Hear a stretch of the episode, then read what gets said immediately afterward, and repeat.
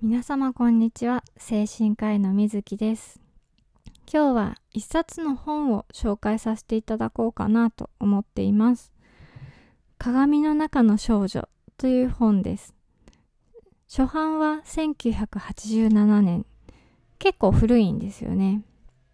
でフランチェスカという女の子がバレエを習ってるんですけれども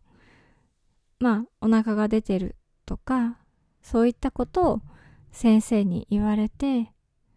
どんどんどんどんボディイメージが障害されていって、まあ、食べるんだけれども、嘔吐したり、食べ物で遊ぶんだけれども、食べなかったりっていう風な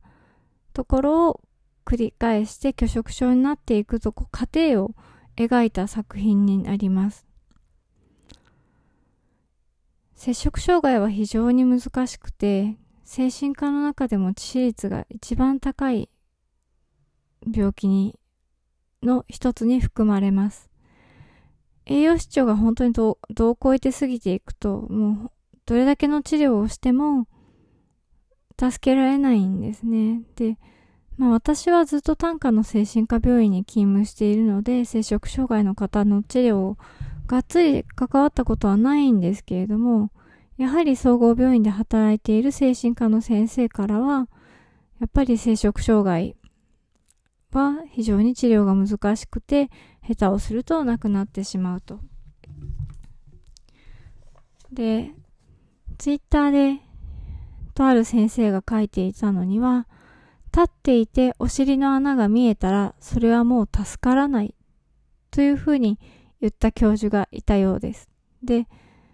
立っている時にお尻の穴が見えるっていうのはそれだけお尻の肉がないっていうことで、で、その言葉に間違いはなかったというふうにその先生はおっしゃっていられました。でも、ボディイメージの障害っていうのは、どれだけ痩せてても、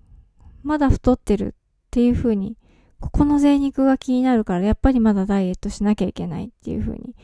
鏡の中の自分を見ても痩せているっていうふうに思えないんですよね。だからこの本のタイトルも鏡の中の少女っていうふうになっているんだと思います。非常にやっぱり摂食障害難しくて、しかも最近はやっぱり発症が低年齢化していて、小学生、中学生の段階で、あたち、あの、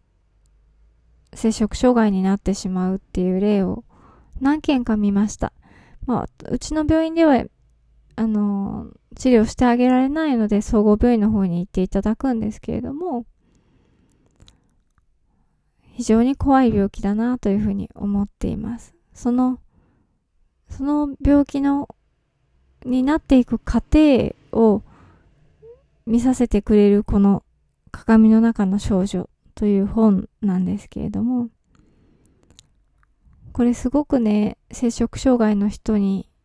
摂食障害を理解しようとしている人に、あの、助けになってくるくれる本かなと思います。なんとか、ね、自分はそうじゃないとか、自分の周りに摂食障害の人がいるかいないかっていうのは、本当にいろいろ分かれると思うんですけれども、思わぬ人がそうだったりするので、知識を得ておくことに問題はないんじゃないかなと思っています。で、摂食障害の人を見るときは、絶対に総合病院で、